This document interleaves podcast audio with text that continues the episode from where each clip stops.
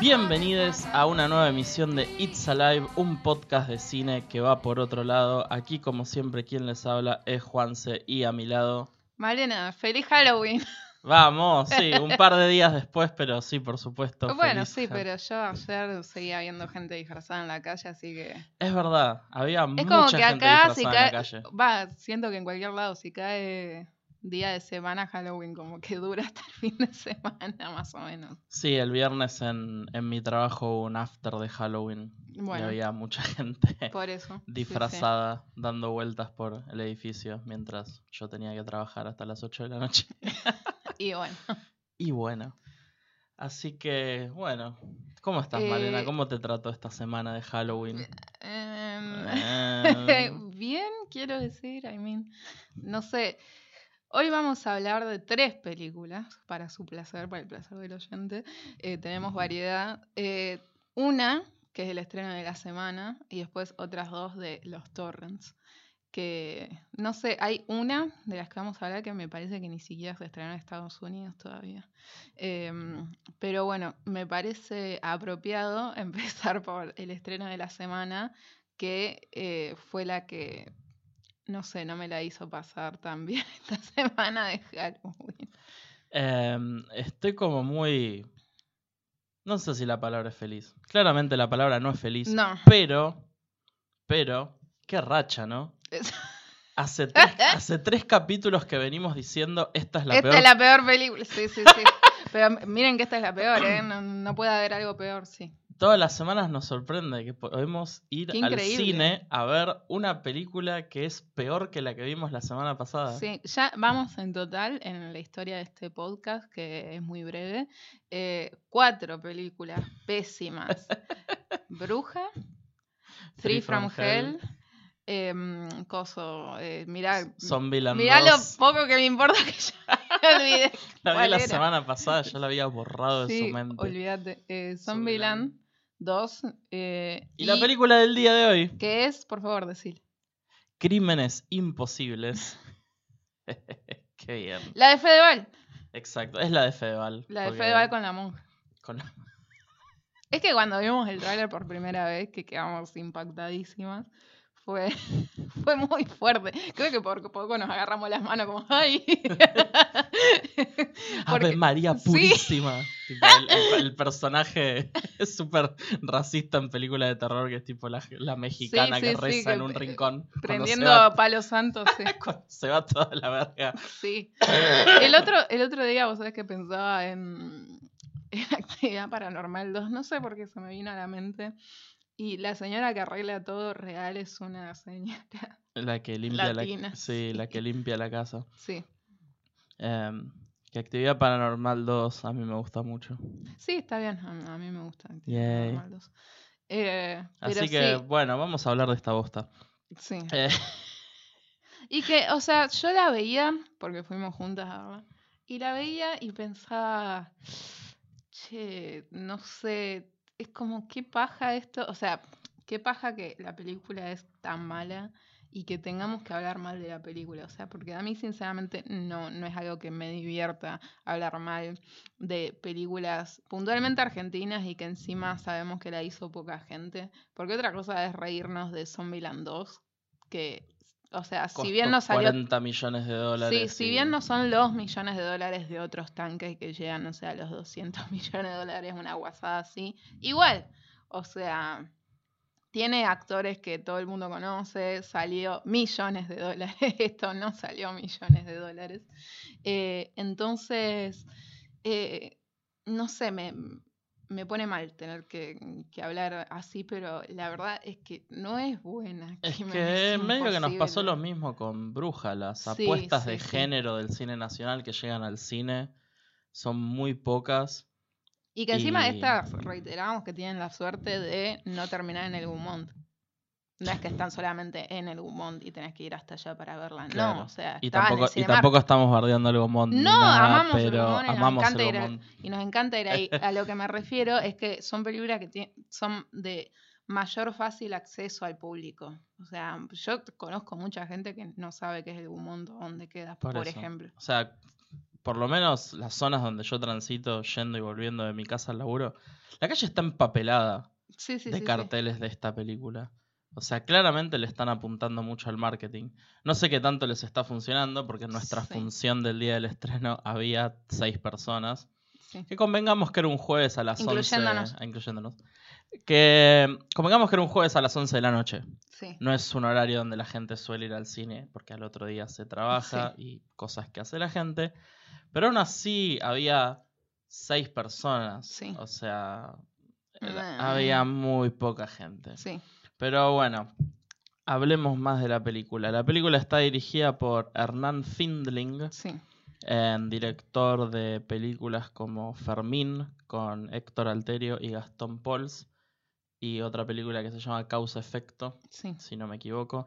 Em, produjo mucho cine. Y sí, y después, eh, porque lo raro es que veíamos la película y sentimos que la hizo una persona que no hace cine de terror, pero en realidad este señor ya hizo dos de terror antes que se llama una Director's Cut y la otra algo de Nicky, ya te digo, pero era era otra de terror, Breaking Nicky, ahí está. Sí, no sé, yo vi la película y me dio la sensación de que la hizo alguien que no sabe hacer cine. Bueno, Pero es porque bueno, soy, sí, también. soy una persona muy mala. No, pero a ver, no, Realmente me sorprendió que el director tenía más películas en su cinturón, porque realmente la vi y dije, esta es la primera película de Alien. sí.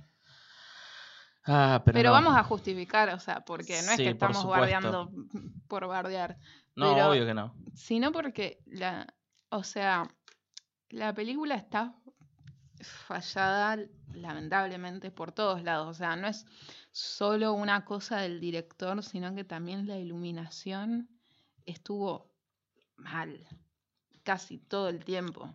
No es que decimos, ah, esto pudo haber sido mejor, no, mal. O sea, de nuevo, vamos a justificar obviamente todas nuestras críticas, pero mi primer nota de la película real, la tengo acá, fue pésima dirección, iluminación, actuaciones, diseño de sonido, porque vos sabés que esa música estaba distorsionada, Sí, sí, sí, estaba sí. mal mezclada. Y no sé qué está pasando con el volumen. Sí, estaba Porque alta. en Bruja pasó clipea- exactamente lo mismo, que La- nos quedamos remil sordas. La música clipeaba. Sí. Tipo, guacho, eso, amigo. Eh, la música también me pareció pésima. La cinematografía me pareció pésima. Y acá sí me siento un poco mala porque anoté que el guion es pésimo. Y obviamente Sí, el yo guion quiero, es pésimo. yo quiero defender un poquito eh, a, a la guionista que es Nora Leticia Sarti. Es su primer porque- película, aparentemente. Eh, no, pero, o sea, el Festival Rojo Sangre, Mm. eh, que es todos los noviembres, me parece, ¿no? Arranca en noviembre, eh, tuvo un concurso de guiones, o sea, donde básicamente el guion que, que ganaba después se se hacía una película. No solo es su único guion, sino que, bueno, por lo menos guion realizado, ¿no? Pues, probablemente ha, ha escrito antes, pero sino que eh, nada, vi un video que era una entrevista al director y dijo que había muchas cosas del guion que le interesaban, pero no era la película que él quería hacer. Este fue el guion o que sea ganó que ese hubo- concurso. Sí, sí, sí. Pero o sea, que hubo modificaciones después y que se metió mucho este señor. O sea que no sé bien qué, qué parte es culpa de Nora, qué parte es culpa de- del director, no lo sé. En dato de color para los oyentes. en- yo me considero una guionista frustrada. Y yo escribí algo para participar en ese concurso. Y a las 50 páginas me deprimí y dije no, no y nunca. Sí, Así que podrías haber tenido un hijo igual. sí, sí, sí. Si, si de mi no, o sea, mucho mérito, mucho mérito para, para la guionista, ¿no? Porque, o sea, Juan se no armó su propio partido y ganó las elecciones. No, por supuesto que no. Yo me, Eh, me Así que, nada, rendí. es súper meritorio y no lo digo meritorio como siendo, no sé, haciendo un comentario choto, no. Sino que bien, llegó hasta donde llegó el guion, se hizo una película, pero reitero, o sea, no hubo modificaciones, así que no sé. Sí. Eh, hablemos de la trama de la película. Sí, contala. sí. Em, básicamente la película se trata sobre Federico Val, sí. la puta madre. Federico Val. Dios mío. Em, Federico Val, que es este señor que tiene una familia, tiene un hijo pequeño, que es probablemente uno de los peores actores de la película. Sí, pobrecito. Pobrecito, actúa muy mal. Sí, Y tiene una esposa. Y la película arranca básicamente mostrando cómo su hermana muere de cáncer. Y años después, él y su familia están yendo a visitarla al cementerio o a ver a su familia o a ver Eh. fami- al abuelo, una cosa así. De vacaciones. me Están yéndose de Sí, vacaciones, sí. lo que sea. Chocan en el auto y ahí corta a años después, entre comillas, ya vamos a hablar más de la historia. En- y Federico Val está investigando un caso de estos denominados crímenes imposibles, Sí, en donde una monja, que es Sofía del Tufo, que el año pasado actuó en otra película de terror que se llama Luciferina, es una monja que viene a confesarse a la estación de policía básicamente y le dice que ella fue la autora de los crímenes, que los hace cuando duerme, sí. pero a, a distancia, no es que es sonámbula ni nada, es como que está poseída. Sí, Y bueno, de ahí la película es como parte de investigación de qué está pasando. Federico Val que no le cree, luego Sí, empieza a creer con- exorcismos. sí. Y el señor Marcelo Sein ayudando a Federico Un Val. abrazo y un beso enorme a Marcelo, que es la única persona que actúa bien El, en esa MVP, el película. MVP de Crímenes Imposibles. Sí, un grande.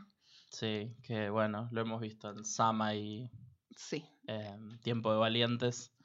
Y en Es muchas un- otras cosas. Y en muchas otras cosas. Es, es uno de esos actores que vos lo ves y decís, ah, es este, Sí, y no sí, te acordás de dónde es. Pero siempre actúa bien. Es un señor que nos cae muy bien. Sí, y el personaje que hace Julio es adorable. Sí, y Federico Val lo está bardeando toda la película. Sí, tipo, sí. cállate la boca. Sí, sí, estúpido.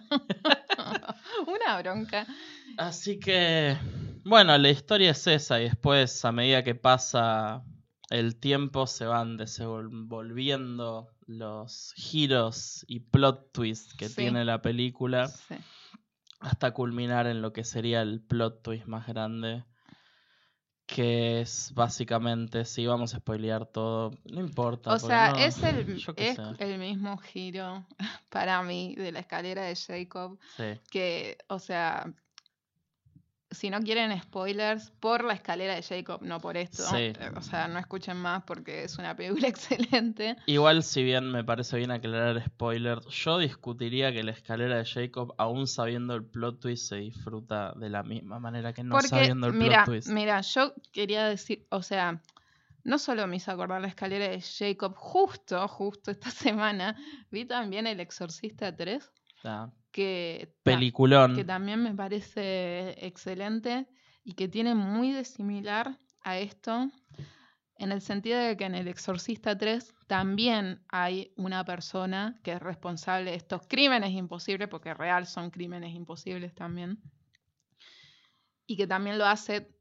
desde un lugar, no sé, durmiendo o lo que sea, como no, no los, no los hace físicamente esa persona, como en esta. La diferencia es que en Crímenes Imposibles se nos dice prácticamente de entrada quién es esta persona. Sí. En El Exorcista 3 tarda un poco más.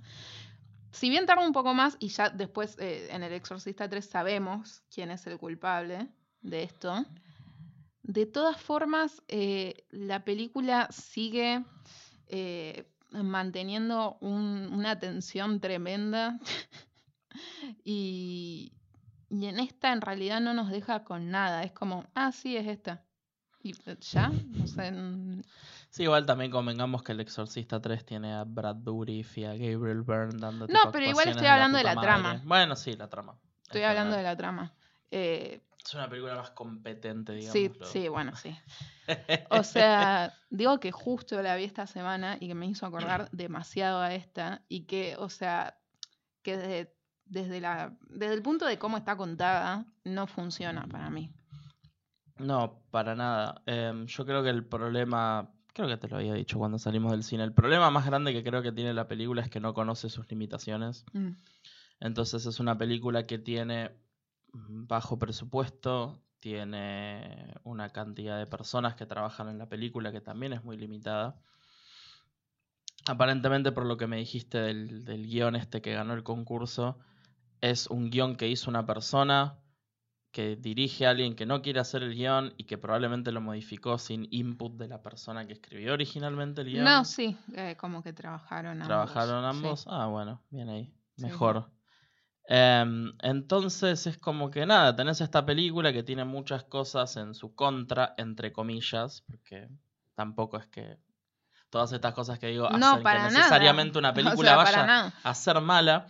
Y esto se suma a que O sea, las miren las películas, no sé, estoy pensando algo de muy bajo presupuesto, pero que había muchas ganas de hacer las películas de Bill Dead. o sea. Sí, o Clerks. Sí. También Clerks se hizo tipo 10 personas nada más. Sí, por eso. Y tenés pocas locaciones, tenés poco presupuesto, tenés poca gente laburando. Entonces, teniendo todas estas cosas en cuenta, em, por ahí no intentes mostrar un choque de autos como Sí. una película, sería triple A o lo que sea. Sí. No intentes, tipo, ponerme efectos visuales de la misma manera que hizo Bruja, cuando sabes que no se van a ver de la mejor Sí, es manera. al pedo. No te gastes la plata en una secuencia de créditos horrible. Horrible. Cuando puedes usar esa plata Sí. para hacer otra cosa Sí. en la película. Entonces, para mí, todos los problemas que tiene esta película es eso, que, o sea, es un muy buen ejercicio para un montón de cosas, limitarte y de ahí poder decir, bueno, tengo estas limitaciones, ¿qué puedo hacer con estas Sí. limitaciones? Hace que, las, que se- sean más creatividad, por ahí cosas que antes no habías pensado. Y en este caso, a mí me parece, y que obviamente puedo estar equivocada, que nada, teniendo todas estas limitaciones, ellos nada, como que siguieron adelante sin estar al, al tanto, decir, ah, no pasa nada, podemos Sí. hacer estas cosas. Aunque este- todo esto O sea, no esté nadie- acorde, es como... mm, Nadie en ningún momento paró y dijo, che, pará. Esto que... Si vuelvo, al, cho- vuelvo al choque de autos. Chocó Sí. el auto y yo te dije en el cine, luchemos por la vida. Sí. Es tipo, literal, parece la propaganda esa, que eran returbias, pero acá no se ve turbia. No. Y... No sé, confundida Es que yo también por las pensé... decisiones que se toman en la película. También pensé en Halloween 3, viéndola. Sí, en terceras partes pensé aparentemente. Eh, pero Halloween 3 también es una película que eh, la mayoría de las actuaciones son malas. O sea, Sí. para, este, para poner así, para compararla, también la hizo muy poca gente y con poca plata. Pero de todas formas está bien dirigida. O sea, como acabaste de decir, no, no es, o sea, tener todas estas cosas en contra no justifican que la película sea pésima al final del día. No solo que está bien dirigida, a mí me gusta mucho el aspecto que tiene la película, tipo la fotografía, o s- no, la, mismo la cinematografía a mí me gusta de Halloween 3. Sí, no es como esta película que parece que está iluminada con una linterna de Sí. campamento durante Sí, muy el raro. 70%. Una linterna que apunta a la cámara. Sí. O sea, los- la primera media hora de película son todas escenas donde la fuente de luz que ilumina la escena está no solo visible en el plano, sino que está de frente a la cámara. Mm. Los personajes se ven oscuros, el resto de la pantalla está iluminada, no se Sí, ve nada, no se muchas aprecia veces nada. o está muy oscuro o está sobreexpuesto. Em, y, y no, después otra cosa que, que tiene Halloween 3 es que el plot twist es muy interesante. Ah, y para mí la hace resaltar y la hace. O sea, es una película que podés recomendar, Halloween 3, por todas estas cosas que digo. En cambio, esta es muy genérica, me parece, y que cayó en el exploitation de estos últimos años de exorcismos. Porque es muy Y ni James siquiera, Wan. Sí, ni siquiera nos da un exorcismo divertido. No, ni siquiera. Sí, y también, ahí, mira, me hiciste acordar. Yo me acordé a James Wan, porque hay muchos movimientos de cámara en la película, que en mi opinión intentan emular los movimientos de cámara de las películas del conjuro, que a mí me parecen súper dinámicos e interesantes. Sí, Yo sé que hay mucha gente que no le gusta el conjuro, Sí, pero acá se apoya el conjuro, ¿eh? y, a- y apoyamos a James Wan. Sí. Y acá había movimientos de cámara que parecían amateur. Parecía que, se lo, que le dieron la cámara al tío en el cumpleaños y le dijeron, dale, vení, filmá. Porque son como movimientos de cámara que parecen como bien, bien, bien y de repente la cámara hace como Cuando, cuando va a hacer un paneo y es como, ah, ah, ¿por qué se movió la cámara así? Yo dije, bueno, una vez, no, pasa todo el tiempo. Los movimientos de cámara de la película están muy mal llevados cuando la cámara se está moviendo, porque muchas Sí. veces la cámara está estática. Sí, sí, sí. En lugares pequeños, con un gran angular, los personajes se ven raros, están mal encuadrados. Es, Sí, había ah, un, un plano eh, puntual que, mm, que me dio mucha gracia porque se la describí a, a, a Juan y me dijo, sí, es como el Arkham Asylum, sí, el, el juego jue- de el- Batman. Si vos jugás el juego de Batman, que a mí me gustan bastante los juegos, el Arkham Asylum, el City, el Night, lo que sea.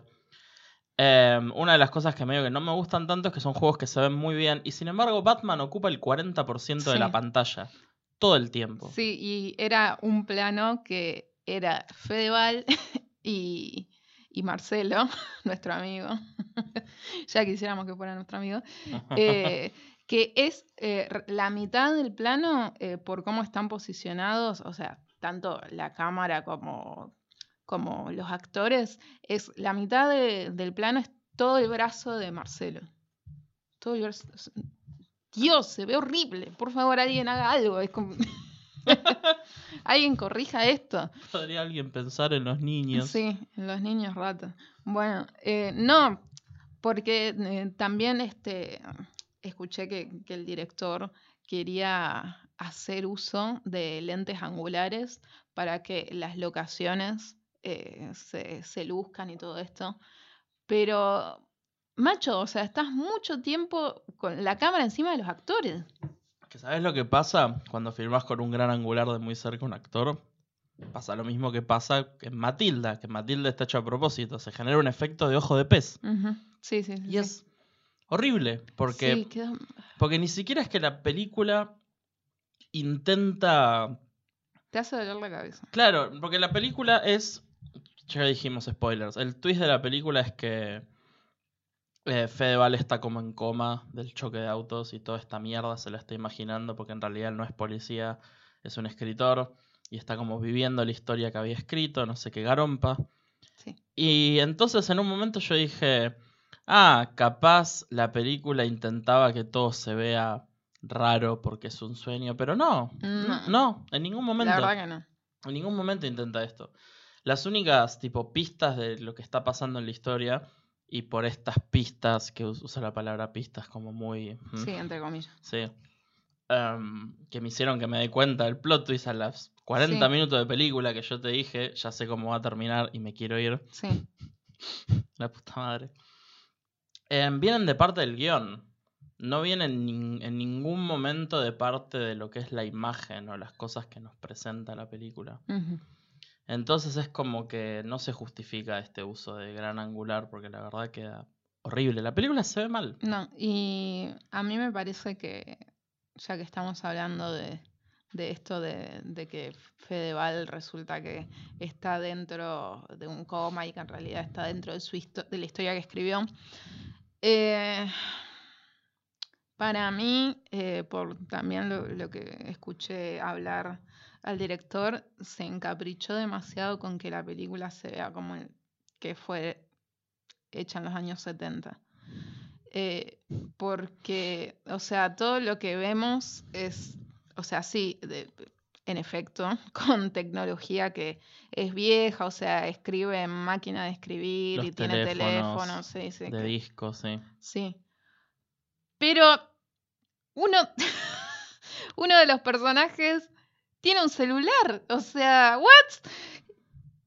Dios, como, no sé, medio segundo pónganse a pensar. Y no te quedes con que tiene que ser de los años 70, tiene que ser de los años 70.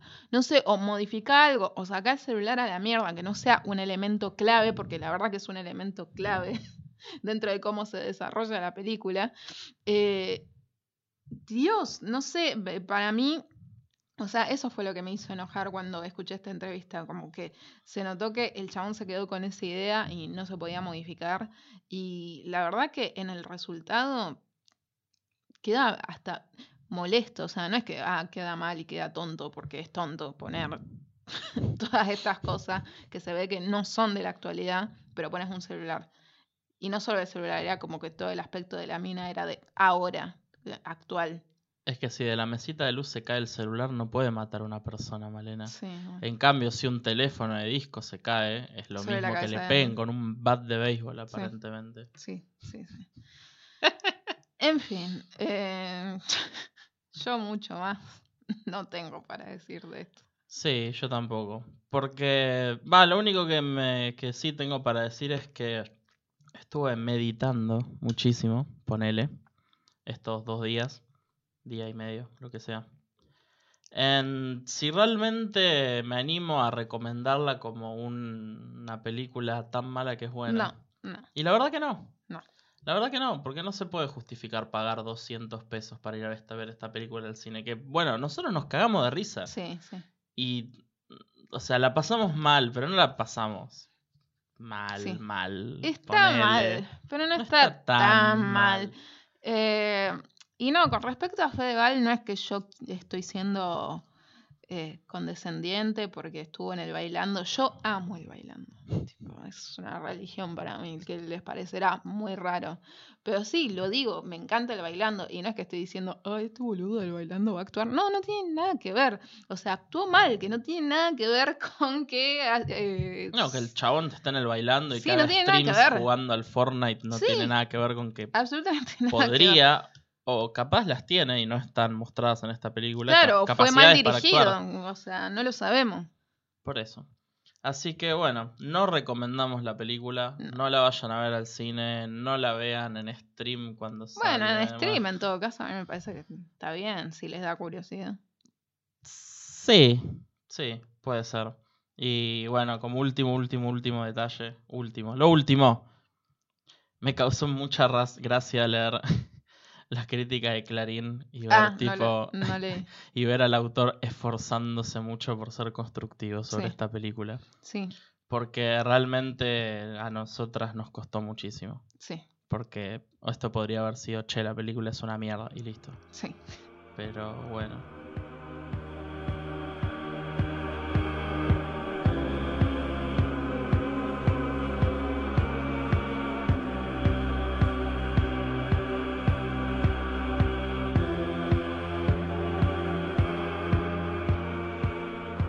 Y ahora vamos a hablar de una de las otras dos películas que nos quedan mucho más agradable que Crímenes Imposibles, que es Infabric de eh, Peter Strickland, eh, que la dirigió y la escribió. Peter Strickland, que yo había visto de él eh, una película que se llama Barbarian Sound Studio, que creo que es. ¿De qué año es? Del 2000. De hace Es- poco. Es de hace ¿no? uno o dos años. Sí, sí, sí. creo que es la poco. última que hizo antes que esta. Sí. Y mm, entonces como que yo ya tenía más o menos una idea de lo que me podía encontrar. La película trata básicamente de un vestido maldito. Sí, Sí. Eh, que se divide en dos partes, o sea, en dos historias, y cómo este vestido afecta la vida de estas dos personas.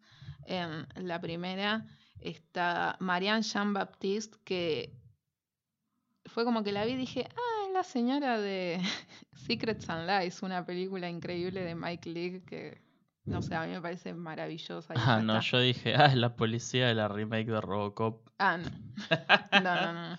No, no, no. este, de, de una película muy buena, inglesa también, porque la película es inglesa. Eh, y en la segunda parte es de una pareja que un- eh, la chica es Hailey Squires y el chabón no me acuerdo el nombre. Leo Bill ah, actúa en una de mis películas favoritas que se llama The Fall, del director Tarsem Singh. Que.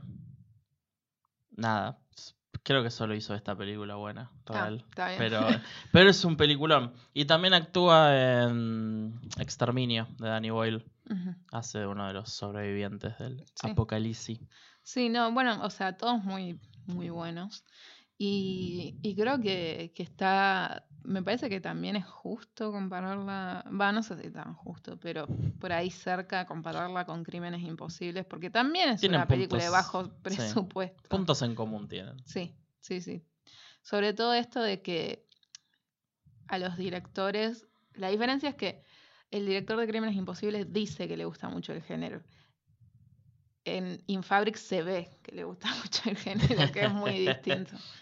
Eh, porque tanto como en Barbarian Sound Studio, eh, Infabric tiene mucho de Giallo, que Sí. es un, para quien no sepa, es un subgénero italiano que yo tal vez esté mal decir que, que inspiró a- o hizo que el slasher sucediera, pero Es que sí, o sea, la mayoría de los escolares, entre comillas, o lo que sea de cine, o bien fans del género, eh, nada, los padrinos del slasher, los abuelos del slasher son Bahía de Sangre, claro, o sea, Black- antes de que existiera el Black slasher per Sabbath, se, todas películas italianas de los 60 básicamente. sí. Así que no me parece que esté mal decirlo.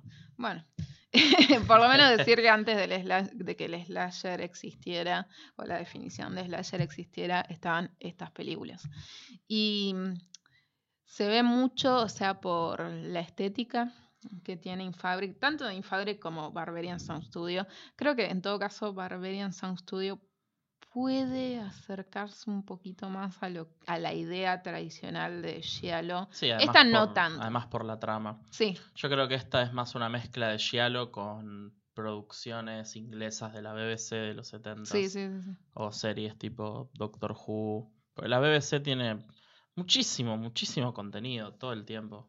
Y nada, películas made for TV y series que nunca llegaron al resto del mundo. Y medio que todas tenían como esta, como la estética que lleva Infabric, Sí. más allá del giallo. Sí, no, porque tiene esta estética con mm, colores saturados. Saturadísimo. El rojo, sobre todo. Sí, el grano de la imagen es muy bastante grande también. Sí. Y tiene un montaje muy, muy particular también. Interesante. Sí.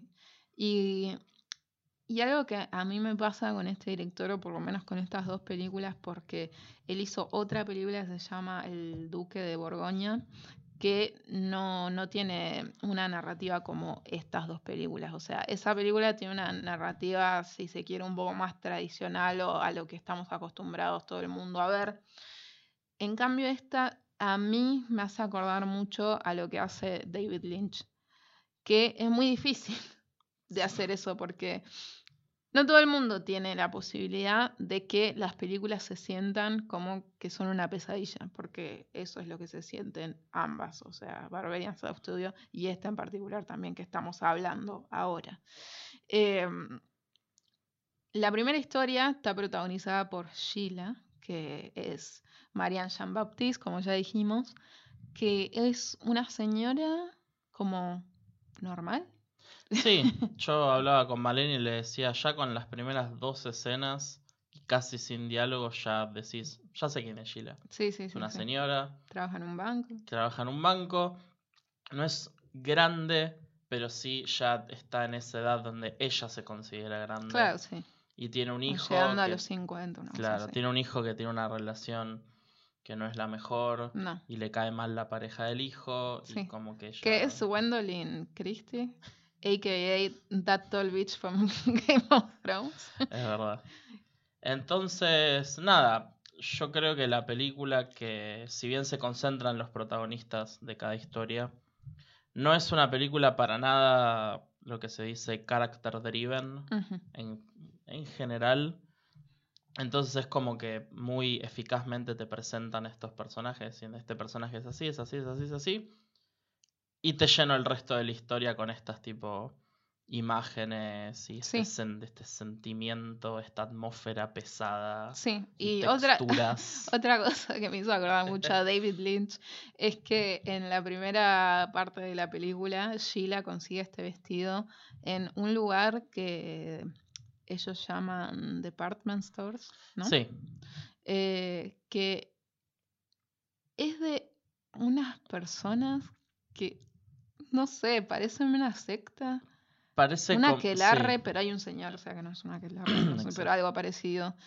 Y la señora que vende que es, como el Mystery Man de los Highway. Sí, es como si el Mystery Man con su grupo de amigues que son iguales a él hubiera Sí. abierto una ti- tipo un Seiya, una tienda de ropa y Sí. dijeron, bueno, vamos a tener una sale y el lugar se llena de gente. La que le, la que le vende el vestido es Sitze Babette Nansen, que yo la tengo de Westworld y buscando su filmografía actuó en Inferno, que claramente no la Ah, vi. mira, yo sí la vi, pero no me acordaba. No, yo vi el código da Vinci y vi la segunda y dije, no, ya está, basta. Basta, Ah, de- no, mentira, vi la primera y la segunda como, sí. basta de Tom Hanks. sí. Señor, ya está. Sí. que habla en esta manera. Es hipnótico. Es, Es, hermoso. es una película hipnótica. Sí. Es una película táctil. Yo siento que puedo tocar la película. Es una comparación como muy tirada de los pelos capaz, ¿no? Pero me hace acordar mucho al género musical shoegaze, que no se centra tanto en tipo las voces o la letra de la canción, sino que usa la voz como un instrumento más y la pone en un nivel muy bajo para que se una toda la mezcla y lo único que hace son crear texturas sonoras y una atmósfera y un ambiente. Y yo creo que la película entre las imágenes y la... No, no diría falta de diálogo, porque es una película en donde hay una cantidad de diálogo normal para una película. Pero Lo se que pasa es que las pausas están manejadas de otra manera. Claro, la película por ahí se toma, aunque no parezca tanto, cinco segundos para mostrar a este vestido flotando sobre el personaje mientras duerme, o zooms muy largos a partes de la tienda, o a primeros planos de las manos, de la- las manos tocando el vestido, Sí. mientras las personas hablan, es como, vos ya lo dijiste, es hipnótico. O sea, varias veces como que me colgué y dije, ¿para qué? ¿Qué dijeron? sí. Estaba sí, tipo, sí. wow. Eh, sí, yo pensaba, si esta señora tuviera un- tuviese un podcast, lo, escucharía todos los santos días. No, eh, que esta película, lo interesante también es que no es solo una película sobre un vestido maldito, sino que también toda, eh, la primera parte es una para mí un comentario sobre la sociedad machista, porque Sheila, o sea, vos la ves y como ya dijimos, o sea, es una señora común que hace bien su trabajo y es muy linda, o sea, yo no le estoy poniendo valor a la belleza porque eso es nocivo como la mierda, pero nada, es una señora muy agradable, eso es lo que quiero decir. Y todo el tiempo se le exige muchísimo más que, que al resto. O sea, los jefes de ella son unos tipos rarísimos que La son es- pareja. La escena que le hablan a ella de que, de, de que no estaba dando bien la mano, yo me, me puse pero mal. Sí, o sea, básicamente Ah. tiene una reunión con los jefes y le dicen, está todo muy bien. Pero, pero, el otro día nos dijo fulanito que le diste mal la mano.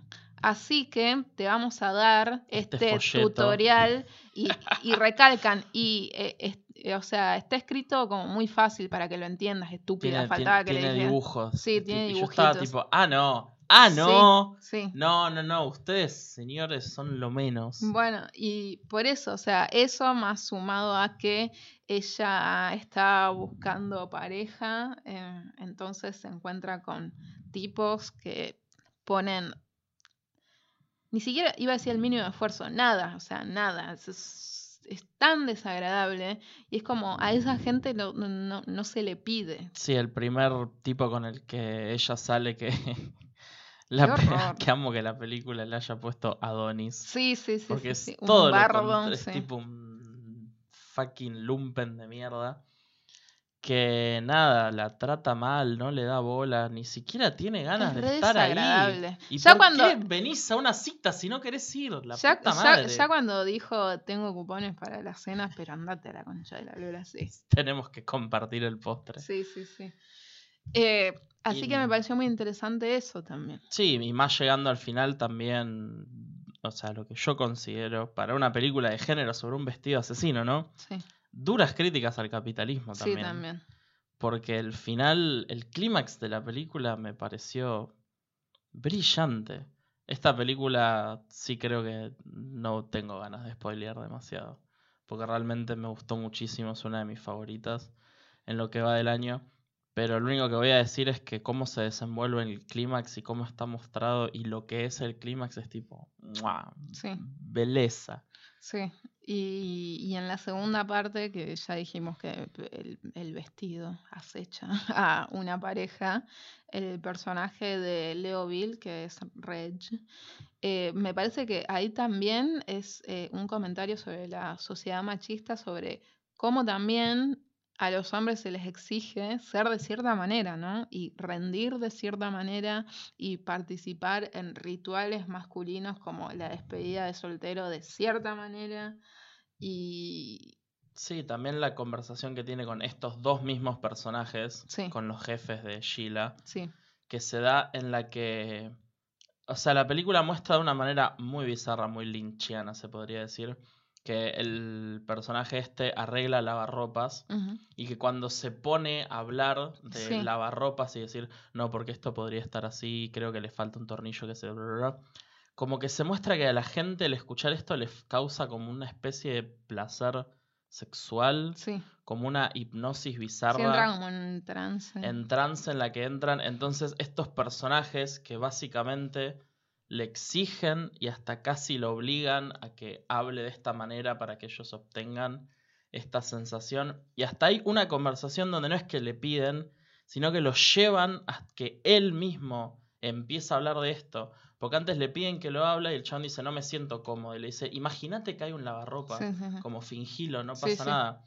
Y para mí eso entra en, el, en lo que vos estabas diciendo, de que se espera de que los hombres sepan arreglar cosas, de que cumplan siempre estos roles masculinos y que no pueden estar en otro tipo de roles. Y todo en una película de un vecino asesino, guacho. O sea, juga- el- el- el- de- por eso nos enojamos cuando alguien sale a bardear a personas como Ari Aster y eso, porque Ujú. tenés esta gente que juega muchísimo con el género, que va más allá, y viene esta gente tarada, sí, tarada, no me importa, que diciendo, ay, porque el- demasiada sole, ¿cómo le vas a poner solemnidad a Sí, una película de un vecino asesino? Bla, bla, bla. Es tipo, bueno, quédate viendo películas de los 80 que lo único que hacían era matar sí, adolescentes y que nos gusta, o sea. que nos encanta. o sea, todo está bien. Ese es el tema, que todo está bien. Todo Claro, es cine, gente. Y, y volviendo a Crímenes Imposibles, Crímenes Imposibles es una película que está recontra comodísima, durmiendo en los clichés de cosas que se contaron mil veces. Y esta película no es que va más allá. Para mí llega al más allá y dice, ¿sabes qué? Todavía hay más distancia para Sí. caminar. Sí. Y la verdad, O personalmente... sea, no, no dimos todos los brillante. detalles de la película así, nada, la vean. Sí, por favor, véanla. Sí, e- en lo personal no es de mis favoritas de, del año. Sí me parece que es buena. Eh, bueno, No, qué sé yo, boluda. O sea, eh, obviamente que se darán cuenta de que hablé muy bien de la película todo el tiempo. Eh, de todas formas, yo no la recomiendo para todo el mundo. No, por supuesto que no Es una película lenta, rara. bizarra. Es... Muy. No es para todo el mundo. No, por supuesto que no es para todo el mundo. Pero. O sea, si te gusta James Wan y eh, para vos eso es el terror, entonces no mires esto, es como una pérdida de tiempo directamente. Aunque sí recomiendo que la vean, en todo caso, para expandir sus horizontes y ver que hay un sinfín de posibilidades a la hora de contar una historia que nada, o sea, no, no hay una forma que esté bien y otra que esté mal. Y eso tengo para decir de Infabric. Sí, también. Si esperan un festival de jumpscares No, no es eso. o un monstruo o un asesino. Nada, esta película Sí. es pura atmósfera, pura incomodidad. Y yo creo que genera varios momentos de miedo, pero la verdad es que no, es- está muy al borde de casi no ser una película de terror. Sí, y mm, también si les pone incómodos todo lo que es la sexualidad, no la Oh, vean. sí. porque lo que tiene muy interesante este director también, porque en, en estas dos películas, o sea, el, el Duque de Borgoña es directamente, la trama es una relación este, muy intensa entre dos mujeres. Y es- o sea, es todo sexual la película. Y volviendo al feminismo que tiene Infabric, o sea, es muy centrada en la sexualidad de las mujeres, no de los hombres cis. Es como, por eso me hizo acordar mucho a mm, la película The Love Witch, que en ese sentido es muy parecida y bueno, comparten una estética similar. Así que sí, eso básicamente es Infabric. Que bien, no contamos tanto así la gente. No, no, no, por supuesto. Le da no. curiosidad y la ve. Sí. Mismo la escena del maniquí, ya sabes del cual Sí. te hablo, que todavía no la diseccioné de una Sí, manera sí, que a mí sí. me gustaría. La- probablemente Es que es una película para ver, a mí me parece muchas veces, o sea, porque yo no entendí muchas cosas de las que pasaron en la película. Es que o yo no vi Berberian Sound Studio, probablemente me haga un double feature este fin de semana de. Berberian, volver a ver esta. Y bueno, como te había dicho, Suspiria, la nueva que todavía no la vi. Sí. Así que bueno, de como haz lo tuyo, podcast, con pinzas la recomendamos. Eh, yo por ahí no tanto, yo digo, véanla, no me, o sea, me arriesgo a que me caigan a puteadas o lo que Sí. sea, pero yo realmente creo que esta película la tendría que ver mucha gente, porque me encantó. Y ahora pasamos a la segunda película. Pasamos a la segunda. Vamos, vamos con el pase. Transition. Eh, la segunda película que no tiene nada que ver con nada. No, Fabric. pero la vimos y fue tipo, ¿sabes qué?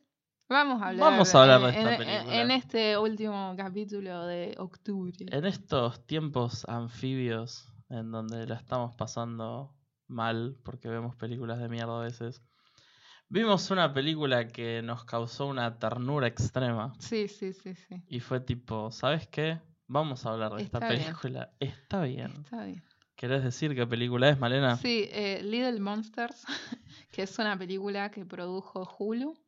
Pequeño que, monstruo. eh, que es otra plataforma también de contenidos tipo Netflix, pero nada, o Amazon. Pero es- Hulu. pero esta la produjo Hulu, sí. que es. O sea, a mí me hizo mucho bien verla después de Zombieland 2. Sabes que sí. Porque terminó y me dio la sensación de esto es la anti-Zombieland. Y por eso creo que la. O sea, no me parece tan buena como otras comedias de zombies, ¿no? Pero me parece súper competente, mismo a la hora de. De la comedia, o sea, de, de lo básico, vamos con lo básico, si hace reír o no. Sí, hace reír. Yo me reí muchas Hace veces. reír, sí. Y, pero también de, a mí me, me dejó como un mal gusto Zombieland porque sentí que es, que tuvo un mensaje demasiado yankee pro armas que no me gustó. Y, esta no, es todo lo contrario, pero eh, primero vamos a contar de qué trata. Bueno, eh, la película trata sobre un señor, muchacho, eh, interpretado por Alexander England, que yo estuve toda la película diciendo, yo te conozco. Y es uno de los chabones de Alien Covenant. Y fue tipo, ah, por eso me olvidé de vos. Ah, Porque me olvidé de. Alien Covenant. Fucking película horrible. sí, espanto. Espantosa. El señor es este tipo de personaje que constantemente las películas Es de re los. desagradable. Sí, pero constantemente las películas de los últimos años lo ponen en un rol de héroe Mm. y no le dan la, lo que sería la redención que le termina dando esta película y quedan como cosas tóxicas de mierda. Esta persona es un músico frustrado, que tampoco es un músico demasiado bueno, No, no tiene trabajo, no hace absolutamente nada de su vida. sí. Y la película arranca con una secuencia de créditos que a mí me pareció muy buena, que Sí, es él discutiendo con la novia en todos lados, Sí. en el súper, Que es una señora auto. profesional que vos te preguntás, hermana, ¿qué haces con este man child? O sea, ¿por qué sos pareja de, este, de esta persona? No, no tiene sentido alguno. Y ella todo el tiempo le exige cosas que no te va a dar nunca, madre. Hasta que en un momento la relación llega a un límite, ella básicamente lo echa de la casa, él termina viviendo con su hermana, que tiene un niño de 5 años llamado Felix, que es un amor, Es un ángel en la tierra. es lo sí. más ese Es niño. precioso. Y obviamente el chabón este no tiene muchas ganas de convivir con el niño, no tiene muchas ganas de convivir con la hermana también, lo único que quiere es volver con la novia. Es que lo, lo- lo raro de esta película es que todo el primer acto no sabes de qué trata. Exacto. O por lo menos, si ¿A no apunta? Claro, sí, sí, sí, exacto. Hasta que conoce a la maestra de jardín de su sobrino, interpretada por Lupita. Lupita, bebé, te, te queremos mucho. Sí. Lupita Nyong'o, que ya la hemos visto en películas como As y Pantera Negra. Y 12, años de esclavitud, sí. Y obviamente él, para enamorarla, se ofrece de acompañante a una excursión de la clase del Sí. sobrino, que van a esta Que especie aclaramos, de- son todos nenes de 5 años que Claro. van al jardín. que ah, ocurre en esta especie de rancho en las afueras de la ciudad, en donde los niños pueden ver cómo ordeñan vacas, Sí, tocar cabras, sí. a- abrazar Estar cerca de un koala. Sí, Porque es australiana la película. Porque no, es no Australia. dijimos. Y en medio de toda esta excursión se... Hay tipo una pandemia zombie. Porque sí, Porque, porque, pintó, pintó. porque sí. pintó. Hay una base militar cerca que hoy cambió Norteamericana. norteamericana, que obviamente estaban experimentando con algún tipo de virus. Se sueltan zombies y los zombies concurren al lugar más cercano que tienen para comer carne, Sí. que es este rancho. Que además de todo, que además de la excursión de niñes, eh, también está lleno de turistas y gente Sí. que está visitando el lugar. sí. Y también lo que para mí es O el, casualidad. es casualidad, lo que es el mejor personaje de la película para mí, que es este animador infantil tipo topa Sí, pero rancio y choto y malo. americano que está haciendo una gira por Australia, interpretado por Josh Gad, que es el actor que hace la voz del hombre de nieve de Frozen, y está en una película que a mí me gusta muchísimo, y yo posta la voy a defender, The Rocker. No, no lo vi. Es una película que Ryan Wilson es como un baterista de rock Ah, sí, sí, sí, sí, ya sé, pero nunca la vi. Y está Josh Gad hace el tecladista de la banda, Emma Stone hace de la Sí, pero que eran todos chiquitos ahí. Sí, Excepto Ryan Wilson. exacto. Ryan Wilson es como el viejo que es una esta banda de jóvenes. Me encanta esa película. Sí, no, me- la vi. La conozco, pero no, No la me importa nada, vengan de a uno. Y bueno, obviamente la naturaleza de este señor animador infantil se revela cuando llegan los zombies. Y el resto de la película es Lupita intentando que los zombies... Miss Caroline. Miss Caroline. intentando que los zombies no se coman a los niños y el viaje de el chabón este de Sí. pasar de un egoísta que se quiere curtir a la profesora y que no le importa nada a soy el tío de esta de, de mi sobrino y tengo una relación y lo tengo que cuidar y Sí, es una persona valiosa y todos Exacto. son valiosos Y y, tengo no importo solo yo. Y, o sea, suena como súper básico, porque sí, es re básica la película pero y es súper linda. está re bien hecha Sí. es súper linda es súper tierna Y, e- y me parece que es muy natural como Dave, porque es el, el personaje que hace el tío de Felix. Sí, el arco de personaje que tiene. Es, o sea, avan- avanza de una forma muy natural, o sea, no es forzado como, ay, ahora soy bueno. No, no, no, o sea, es un viaje. Sí, y lo mismo la relación que él tiene con Lupita también Sí. avanza de manera Sí, que me muy encanta natural. porque real Miss Caroline en un momento, eh, Teddy McGiggle, que, que es el topa, el topa de este mundo, pero el topa choto, Está este, pachoto. porque topa hace cosas de calidad, es un capo. Aguante topa. Sí, lo más. eh, le dice en un momento Bundle of Sunshine, porque sí, es como si es un puñadito de rayos de sol, eh, Miss Caroline. Es lo más.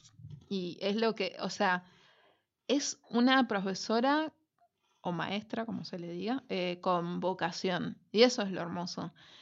No solo con vocación, sino que de verdad encontró como un propósito en la vida y que es estar con, con niños y cuidarlos y educarlos y, y que, o sea, eso me gusta de la película también, que no muestra a los nenes como, ay, bueno, son tontos porque son chiquitos. No, no, no, no, son personas, personas para empezar, súper válidas, inteligentes. eh, no sé, es como, y reitero con esto de que es la anti-Zombieland, porque está este detalle de que los zombies son lentos, lo cual hace todavía más dulce a la película, como súper consciente de que están estos nenes presentes en la historia, sino que la película termina con todos descubriendo que lo que calma a los zombies es la música Sí. y que no es necesario tener que dispararlos o que haya violencia alguna. Y, o sea, no está solo esta protección de Dave y de Miss Caroline para con los chicos de no hay que decir ciertas palabras o ser violento o lo que sea, sino que de verdad no es necesario. no es necesario. Y Pero aún así el ejército él Sí, elige usar la fuerza con- sí. al final. Igual, eh, uno de los, mis chistes favoritos de, de la película fue que tipo, bueno, se están de nuevo spoileando. En, cuando se están yendo con... Hay como un tractor que lleva como una... Como una... iba Como el decir- tour. Iba a decir una jaula. Ah, No, pero no es una jaula.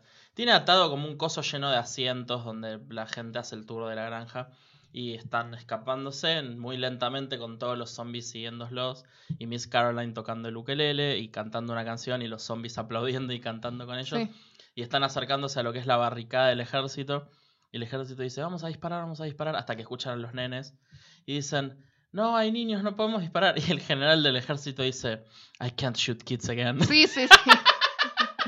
sí, sí, sí. y yo me estallé de risa. Sí. La puta madre. Sí, es que tiene un montón de chistes. No sé, me encanta que al principio del tour el tarado este quiere impresionar a Miss Caroline. Entonces, como están en Australia y Nature is scary, eh, hay una demostración de cómo usar un látigo, Sí. corte de Indiana Jones. Y el tarado, por supuesto, lo usa mal y se destroza el cuello con el látigo. Y tipo, acto seguido es un plano del chabón, tipo primer plano, y en la herida súper abierta tiene una curita con dibujitos. O sea, esto es esa película. Es como la herida esa toda supurando y una curita de Hello Kitty arriba. sí, mismo cuando Miss Caroline cuenta su pasado rebelde que tuvo. Y era básicamente que era groupie de Hanson. Sí, sí, es que es todo wholesome en la película. Es súper wholesome. Y es tipo. Ay. Y el final es como muy es tipo tierno y lloré. Porque es tipo. Sí, yo también lloré. "Ah". Tengo que Están, decirlo. tipo, nada, porque es- todos son O felices sea, y sí. nadie murió. Si la película no nos hizo odiar a Taylor Swift. Exacto, eso es lo que, o sea, lo mejor que podemos decir de la película es, me hizo olvidar que yo odio a Taylor Swift porque básicamente la canción de la película es Shake It Off, Sí. es una canción de mierda. Sí, es como Porque si bien odio a Taylor eso Swift, y el ukelele, que para Sí. mí son dos de los males más No. grandes que ha invadido Instagram y que odio. O sea, Taylor Swift en el ukelele tipo tortura y de- para Dave es tortura, pero a los chicos les encanta. porque convengamos que Taylor Swift supo hacer música buena Sí, y a veces lo hace, pero Shake It Off es un tema de mierda. o sea, es pegadizo, pero nada, tortura. Sí, bueno, el ébola es pegadizo. Bueno, cálmate. Trumps. No, pobre Taylor Swift, con sus Eh, millones de dólares. Sí, sí, pobre. ¿no? Y con su feminismo blanco. Bueno, basta. Pero, basta. Tendríamos que agarrarnos con otra gente y no con Taylor Swift, pero bueno. Sí. Con Fedeval, por ejemplo. Pero em, el único punto que yo creo que sentí un poco flojo de la película y que no hace que para nada la película sea como un, "Mm, no esto como que ah", es que los efectos de los zombies no me parecieron los mejores. No, es que yo eh, con, con eso, posta que no tuve ningún problema. Porque es todo práctico y tipo, No, ya lo sé. viejo choto que soy, a mí me gusta eso. No. Entonces, No sé, posta que no tuve ningún problema con eso. El único problema que tengo con la película es que la cinematografía no es nada del otro mundo, es súper tranqui. Es que técnicamente es para tele, entre comillas. Por eso es una porque- película para televisión, o sea, por eso digo que no está a la altura de otras cosas como Shaun of the Dead. o sea, No, obvio que no. Pero sí, no, es que a mí lo que me. Es que lo pensaba durante la película porque yo veía la película y fue tipo.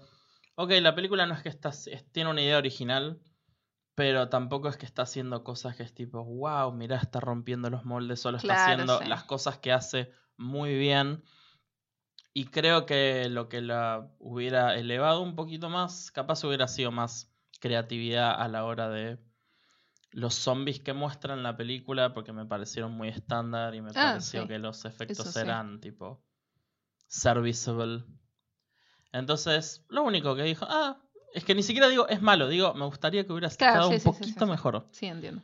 Y nada, estoy muy feliz de que vi esta película. Necesitaba esta feel good Sí. película durante la semana. Sí, vean esto, no vean Zombieland.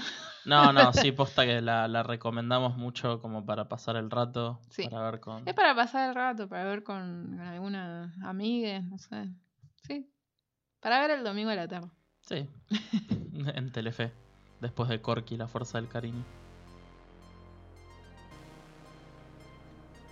Y finalmente hemos llegado a la conclusión del programa. Hablamos de muchas películas. Sí, hoy. sí, sí, sí. Dos buenas, dos, no, una mala. ya, ya, ya había llegado a votar al final del Sí. programa. no se acordaba de cuántas películas había hablado. Ah, bueno, ¿qué películas vas a recomendar esta Yo semana? recomiendo, nada, como ya hablé durante Crímenes Imposibles, eh, Jacob's Ladder y El Exorcista 3. Las dos son de 1990, justo. Vamos. ¿Qué año? ¿Qué año ¿Qué fue año? ese? Eh, Jacob's Ladder es de, la dirigió Adrian Lyne o Line, nunca sé cómo se pronuncia. Y El Exorcista 3 eh, la dirigió locamente, créalo o no, datazo de color. El Blatty. Sí, William Peter Blatty, que es el escritor del Exorcista, y de Legion, que es el libro en el que se basa El Exorcista 3. Eh, después recomiendo también, porque también la mencioné cuando hablaba de Infabric, porque me, hizo acordar mucho, mucho. O sea que si ves Infabric y te gustó y querés ver algo similar, recomiendo The Love Witch, que es del 2016, de hace poquito, que la dirigió Anna Biller. Bueno, yo recomendaciones tengo dos nada más. La primera recomendación tiene que ver con Infabric, que es una película que la veía y me hizo acordar un poco a esta película en algunas cosas, como habíamos dicho, es una película lynchiana. Eh, Mulholland Drive, también una película bizarra, hipnótica, cargada con una sexualidad muy palpable. En de 2001 con Naomi Watts también no es para todos, pero está buenísima porque realmente es una experiencia ver Mulholland Drive. Sí. O sea, casi que ni la recomiendo con pinzas porque es tan una experiencia que se la, la- a la mayoría no le va a gustar, calculo. Pero es un peliculón. Y la segunda es la recomendación polémica de la semana. Es una película que se llama Cuties. Ah, sí, Cuties, sí, sí, o sí. Pequeñas criaturas, dulces criaturas, no sé cómo se llamó en español. Que ah, es, es al revés que Little Monsters, básicamente, en donde una escuela primaria sufre una pandemia zombie, pero los únicos que se ven afectados son los niñes de la escuela. Entonces la película sigue a varios de los maestros, entre los cuales el protagonista es mi bebé Elijah Wood. Que nada, la película maneja mucho esta de que no queremos morir, queremos sobrevivir, pero es como matar niñas, aunque sean zombies. ¿Qué hacer? ¿Qué hacer? Y nada, la verdad es que es una comedia muy tarada y no es la mejor película del mundo. Pero un día la vi en Netflix, fue tipo, hay zombies, está Elijah Wood, a ver qué onda. Y terminó la película y dije, ¿sabes qué? Está bien. Sí. sí. Así que de nuevo, para pasar el rato, pero Little Monsters es mejor. Ah, ok. Perfecto. Así que- aclarado todo. aclarado todo. recomendado todo. Nos despedimos. Hasta luego.